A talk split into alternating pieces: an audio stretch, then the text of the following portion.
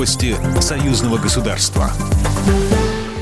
Здравствуйте, в студии Екатерина Шевцова. Александр Лукашенко дал часовое интервью телеканалу Sky News Арабия. Президент подробно рассказал о ситуации вокруг экстренной посадки самолета «Ранейр». Много говорили на тему взаимоотношений Беларуси и Запада. Обсуждали возможности для диалога с Евросоюзом, санкции и их влияние на экономику Беларуси. Противодействие санкциям заранее продумывалось руководством Беларуси, поэтому удалось устоять, считает Александр Лукашенко.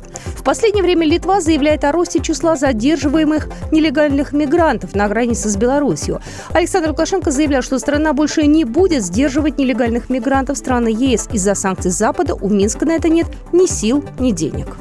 Они ввели против нас санкции. Они пошли на удушение моей страны, на удушение моего народа. Я президент этого народа. Я должен, оценивая ситуацию, предпринимать определенные действия – чтобы народ не удушили, чтобы страну не уничтожили. Предпринимая против белорусского народа подобные деяния, они хотят, чтобы мы их защищали в этой ситуации. Слушайте, по меньшей мере это странно. Александр Лукашенко заявил, что властям Литвы стоит обратить внимание на преступные группировки, причастные к нелегальной миграции, и посоветовал Вильнюсу работать в этом направлении, а не упрекать Минск. Белорусские и российские строительные колледжи договорились о сотрудничестве. Соответствующее соглашение подписано в режиме онлайн-конференции. Теперь Минский государственный архитектурно-строительный колледж и Ростовский-на-Дону строительный колледж будут обмениваться опытом и студентами, а также проводить совместные международные конференции, круглые столы и обучающие семинары. Надежда Деминович, директор Минского архитектурно-строительного колледжа.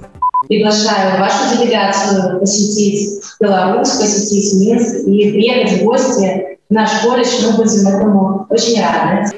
В Ростовском-на-Дону строительном колледже готовят специалистов по двум основным направлениям. Это строительство и архитектура. На специальность архитектура выделено 50 бюджетных мест, еще 75 открыты на коммерческой основе. Спрос на эту специальность среди абитуриентов очень высокий, такой же, как и на специальность строительства и эксплуатация зданий и сооружений. В Минске на обучение этой профессии открыто 90 бюджетных мест и 30 платных.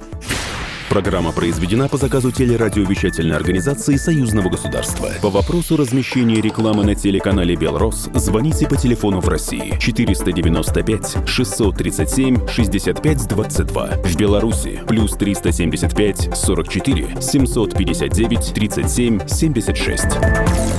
Новости Союзного государства.